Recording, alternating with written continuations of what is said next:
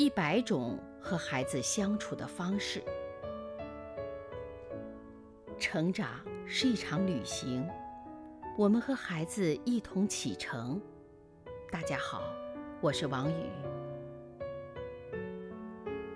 朋友的见解：小王去朋友家做客，恰好碰到朋友在教儿子写作文。孩子愁眉苦脸地坐在桌前，作文本上只有几行字。写了几句呀？爸爸终于打破沉默：“七八句了。”孩子惶恐不安地回答：“一个下午就写了七八句？”爸爸忍无可忍，指着旁边一堆优秀作文选，提高了嗓门：“人家是人，你也是人，人家能写的那么好，你为什么写这么糟？”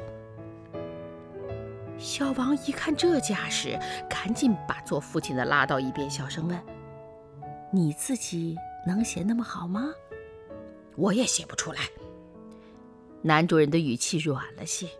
“你写不出来，硬要让孩子跳三尺高。”看到朋友思索的表情，小王继续说：“孩子学说话，当他第一次能够说出‘喝水’的意思的时候。”哪怕只讲一个“水”字，甚至把“水”字讲成“怼”字，你都会激动得忘乎所以。哎呀，不得了了，儿子会说“水”了！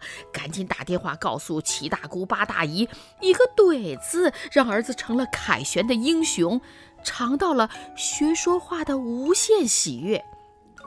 所有的孩子，不都是在这种状态下学会说话的吗？有什么不一样的？小王笑了。假如你儿子学说话，一开口便说“爸爸，请给我一杯水好吗？”你保证认为你这孩子有毛病。为什么？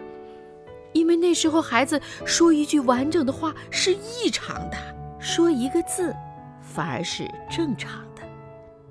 孩子刚开始写不好作文是正常的，那些好句子，不就是学说话里的“怼”字吗？